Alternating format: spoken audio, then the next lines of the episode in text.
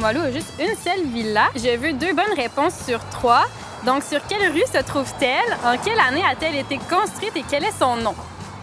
Ah, aucune idée. Il n'y a pas de problème. En fait, c'est la villa Ringfield. Elle se trouve en fait bien cachée sur l'avenue Lassar, puis elle a été construite en 1840 euh, et elle est l'une des plus anciennes villas à Québec, puis c'est la seule villa euh, en basse-ville. Quand j'étais jeune, euh, on pensait que ça allait passer au feu, on pensait que c'était une vieille maison. Évidemment, c'est une vieille maison, mais on ne savait pas que c'était une villa. Ici René Routeman, je suis journaliste indépendant et comme vous, je suis passionné d'histoire. Je suis né au Rwanda en 1979 et je suis ici depuis 1993. Cette année-là, Jean Charest veut devenir Premier ministre du Canada. J'ai réfléchi longuement et j'ai décidé de dire oui. Bonne chance. si je vous dis qu'il y a une villa anglaise à Limoilou, que vous passez à côté sans l'apercevoir, vous allez me dire, Irénée, t'es fou. Oui, mais pas complètement. Avec mes invités, je vais vous raconter l'histoire de Ringfield, la villa oubliée d'Olimoilou.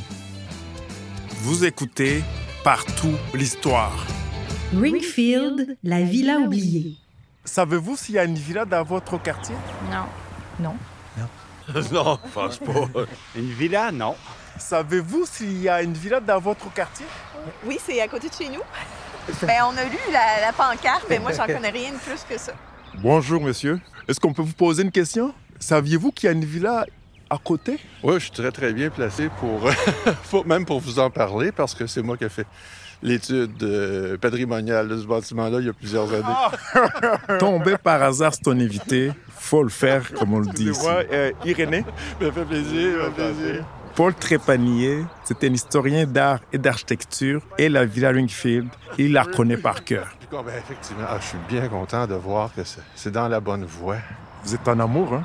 Ah non, moi, moi, c'est- ça a toujours été un coup de cœur, ce bâtiment-là, sous des apparences fragiles, c'est en bois. on- tu sais, même à l'époque, on disait c'est un hangar, qu'est-ce que c'est?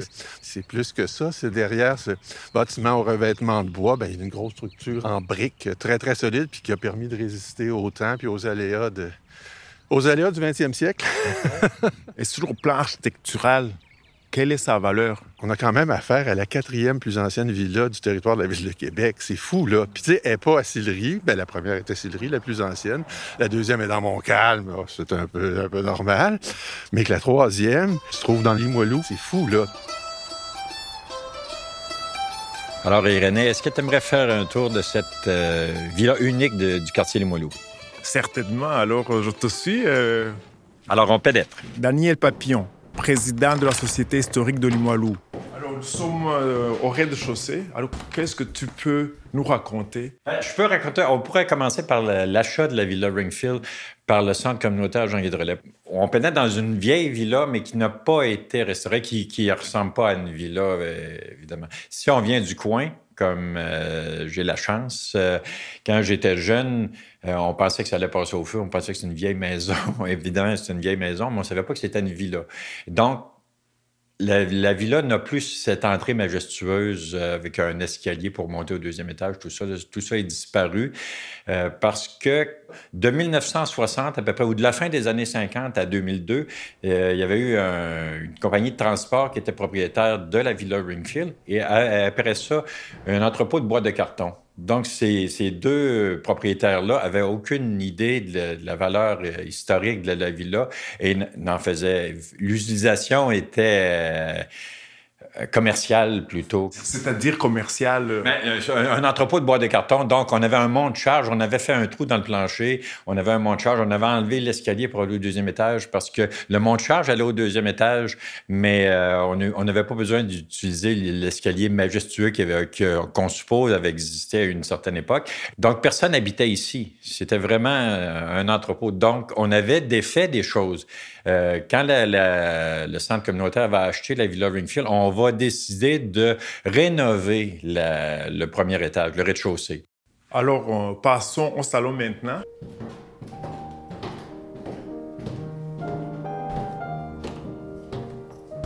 Oui, à droite de l'entrée, on peut pénétrer dans le salon familial euh, de la famille Park. La villa a été construite en 1840 pour le George Holmes Park, euh, qui était un constructeur naval. Mais il va ouvrir son propre chantier naval ici sur la rivière Saint-Charles. Je dis ici, là, on n'est pas très loin. Aujourd'hui, c'est difficile, c'est plus difficile d'imaginer que cette villa-là est seule dans un champ. D'ailleurs, le Ringfield, le fameux Ringfield, c'est un champ. C'est pas le nom de la villa. La villa va hériter du nom Ringfield, mais c'est essentiellement un champ que le, Ringfield, d'ailleurs, le, nom dit, c'est un champ rond. On le devine, le jeune parc est ambitieux et il veut évidemment une maison à la mesure de sa réussite. Il engage donc un jeune architecte bien en vue, Frédéric Hacker. Frédéric Hacker, c'est un jeune architecte britannique parce qu'au moment où il est arrivé à Québec, au début des années autour de 1830, il a quelque chose comme 30 ans. Euh, il s'établit à Londres et, il côtoie les grands architectes et promoteurs de l'époque et les grands, grands euh, maîtres du néoclassicisme. Donc, qu'est-ce qui l'amène à arriver, à arriver à Québec au début des années 1830? Il faut qu'il ait une confiance en lui euh, incroyable. Il a été impliqué à, à des projets complètement importants, des grandes villas de la Haute-Ville. Il a travaillé même à, Spencer Wood, qui est bois de Coulonge maintenant, édifice disparu, qui a brûlé, puis qui a brûlé à maintes reprises. Mais euh, donc, il a apporté une contribution absolument incroyable, non seulement dans, le, domaine des villas, des grandes maisons bourgeoises, mais des grandes maisons urbaines. Le Vieux-Québec lui doit parmi de ses plus beaux bâtiments, comme l'édifice Livernois au bout de la rue Saint-Jean, en bas de la côte de la Fabrique des édifices de, de, l'Esplanade, donc sur la rue d'Auteuil, sur la rue Saint-Louis. Donc des bâtiments, mais vraiment majeurs, mais qui ont tous, presque tous subsisté, garant de la qualité de construction. Puis Ringfield en est peut-être le plus beau cas. Au 19e siècle, Limoilou est une campagne parsemée de fermes et de hameaux. En quelle année Limoilou a-t-elle été annexée à Québec? 1899, 1909 ou 1949? 1909. Excellente réponse! Limoilou ne s'est pas toujours appelé ainsi. Quel est son ancien nom? Léret, Saint-Charles ou Edleyville? Edleyville. C'est vraiment ça, oui, bravo! En fait, ça vient de William Edley Anderson, qui était un marchand qui vivait du commerce du bois.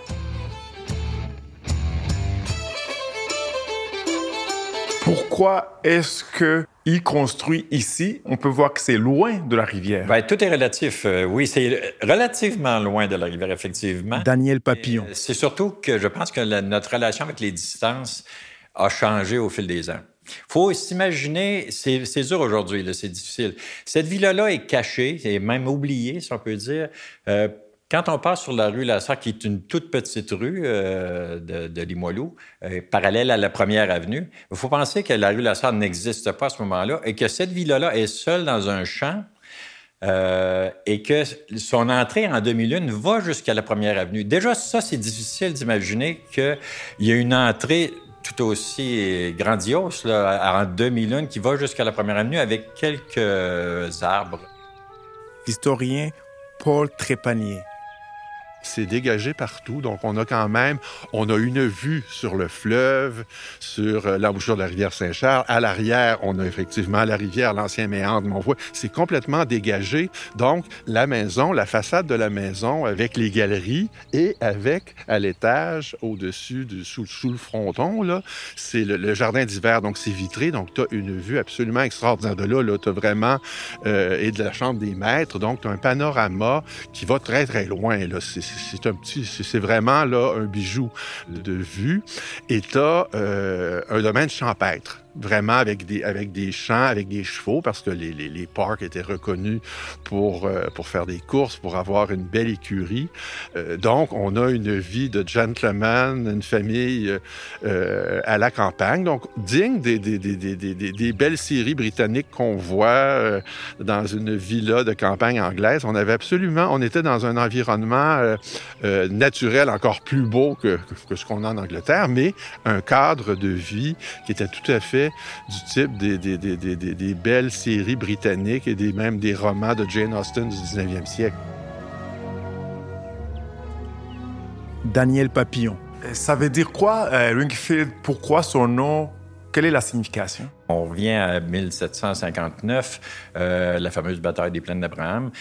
Euh, on pensait à ce moment-là que les Américains, à une époque, les Britanniques, à une autre époque, attaquent Québec en passant par les Moilous. La partie la plus étroite de la rivière Saint-Charles pour la traverser, c'est où est le dans le secteur du pont d'Ouin aujourd'hui. Il n'y avait pas de pont à ce moment-là. Le premier pont va être construit en 1789. Et on va construire un ouvrage défensif qui va être en partie sur le, terrain de l'éventuel Ringfield.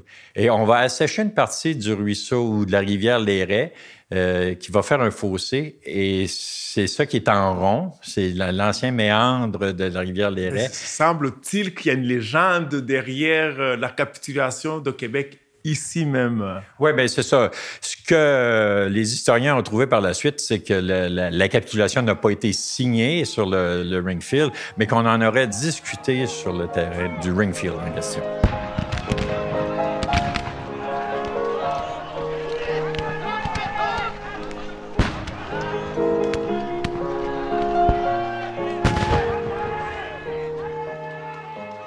Qui met beaucoup, beaucoup, qui donne un peu de beaucoup de caractère monumental au bâtiment. C'était à l'origine ces galeries sur trois côtés. Paul Trépanier. Des bâtiments qui a peut-être été le plus marquant à Québec parce que on est, c'est encore la nouveauté de construire des galeries, une maison, un rez-de-chaussée qui s'ouvre sur l'extérieur avec des portes-fenêtres d'ailleurs qui sont encore là.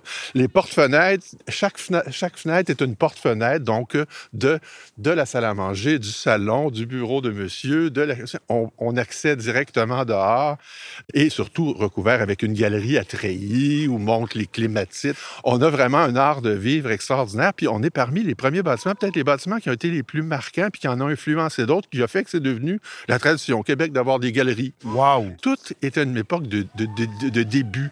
On initie de, une nouvelle art de vivre, un nouvel art de construire. Et ça, ça va être... C'est ce jeune architecte hacker-là est venu aider à à bâtir une nouvelle identité architecturale euh, à Québec et au Québec. Et c'est à Limoilou qu'on le retrouve, ce beau bâtiment-là. Alors, nous sommes au salon. Et là, on a une belle photo du mariage. Euh, peux-tu me donner... de, la fille de M. Park. Alors, euh, c'est une grande fête en 1898.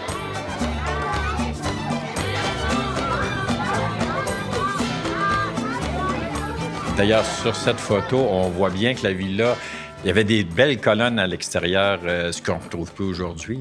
C'était une villa de, style euh, néoclassique. Ce qui est intéressant aussi de constater, là, on est dans le salon et euh, c'est toutes les pièces qu'on dit publiques. Donc, ce ne sont pas les ouvriers qui venaient manger ici? Non, les employés du chantier naval ne venaient pas ici. Mais il y avait des serviteurs. Mais ils habitaient au sous-sol. Ce qui est plus rare à cette époque-là que le, sous-sol était utilisé. La cuisine était au sous-sol, la cave à vin, le, caveau à légumes, c'était moins rare, mais que les serviteurs aussi habitaient au sous-sol. Donc, au rez-de-chaussée, on retrouvait le salon, la, salle à manger. Euh, et au deuxième étage, ou au premier étage, euh, c'est les chambres, c'est la partie privée. La qualité des matériaux, il faut le faire, hein?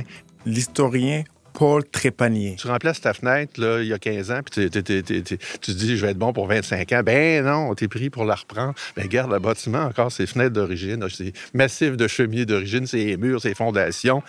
C'est que, même moi-même, au départ, les premières fois que j'ai vu ce bâtiment-là, comme, ah, c'est un bâtiment fragile, en bois, il n'a pas brûlé. Ben non, c'est un bâtiment avec des murs massifs en, en briques. Et encore là, c'est tout, tout nouveau, hein, l'usage de la brique. Regarde, les, les, francophones, les Français, la brique, on ne construit pas avec ça. Hein. C'est de la pierre ou du bois, mais c'est les, les, Britanniques qui apportent et qui la, confiance et qui ont le, savoir-faire. Donc, le bâtiment ici a été doublé d'une nouvelle coquille en bois qui est venue un peu euh, protéger à la fois la brique et donner quand même des meilleures qualités de solidité, la qualité des matériaux.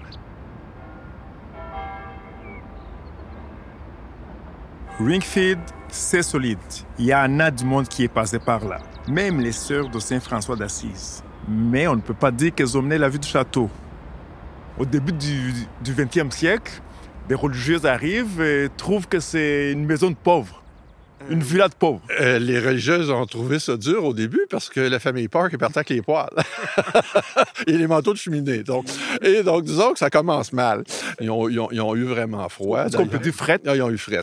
Reculant en Nouvelle-France. Mais, mais elle venait d'arriver au Québec. En plus, puis déjà d'arriver dans, dans- dans- dans un bâtiment immense à chauffer avec, avec peu de moyens. Donc, euh, disons qu'on on, on appelle ça des, des femmes de mérite.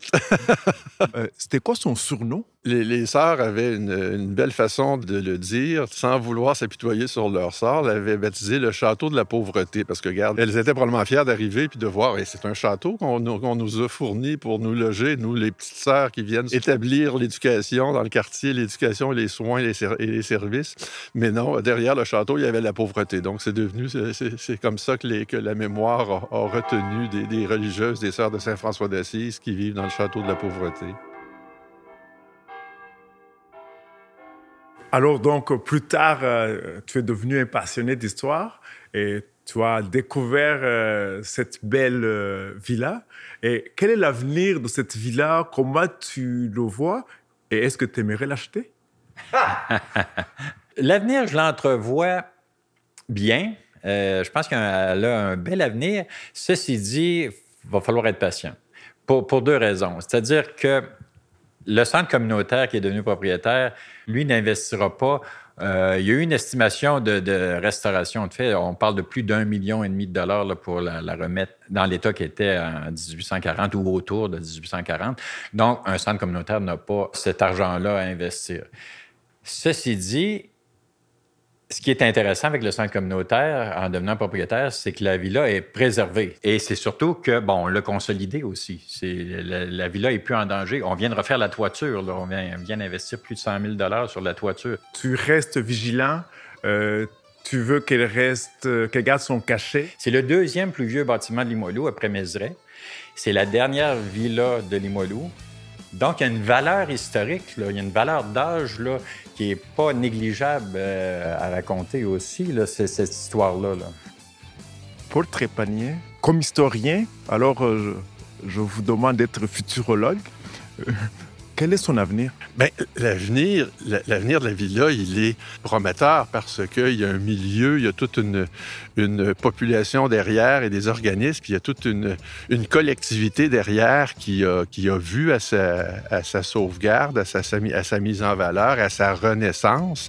Puis bon, je pense que la ville de Québec là, a pris un peu de temps parce que le bâtiment n'est pas encore reconnu historique. Ça fait des années, des années que c'est dans les airs et les études ont été faites. Euh, J'y ai contribué, mais bon, euh, euh, je pense que quand même une, une reconnaissance de la ville va être euh, bénéfique. Paul Trépanier, euh, j'ai senti une émotion quand vous êtes arrivé ici.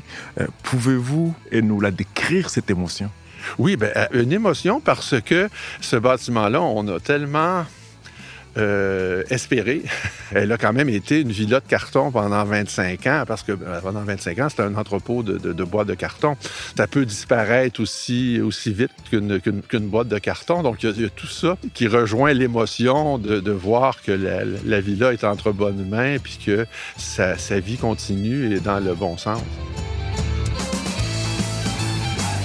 Vous venez d'entendre l'un des cinq balados sur Limoilou de la série Partout l'histoire. La réalisation et scénarisation est d'André Chouinard. L'animateur, c'est moi, Irénée Routeman. Au montage, Paul Moreau et Catherine Eve Gadouri. Le mixeur est Charles Bélanger. À la recherche et Vox Pop, Amélie Zarir. C'est une production des radios à roulettes pour la Société d'histoire de Sillery et la Société historique de Limoilou. On a aussi produit cinq balados sur l'histoire de Sillery. Écoutez-les, vous m'en donnerez des nouvelles.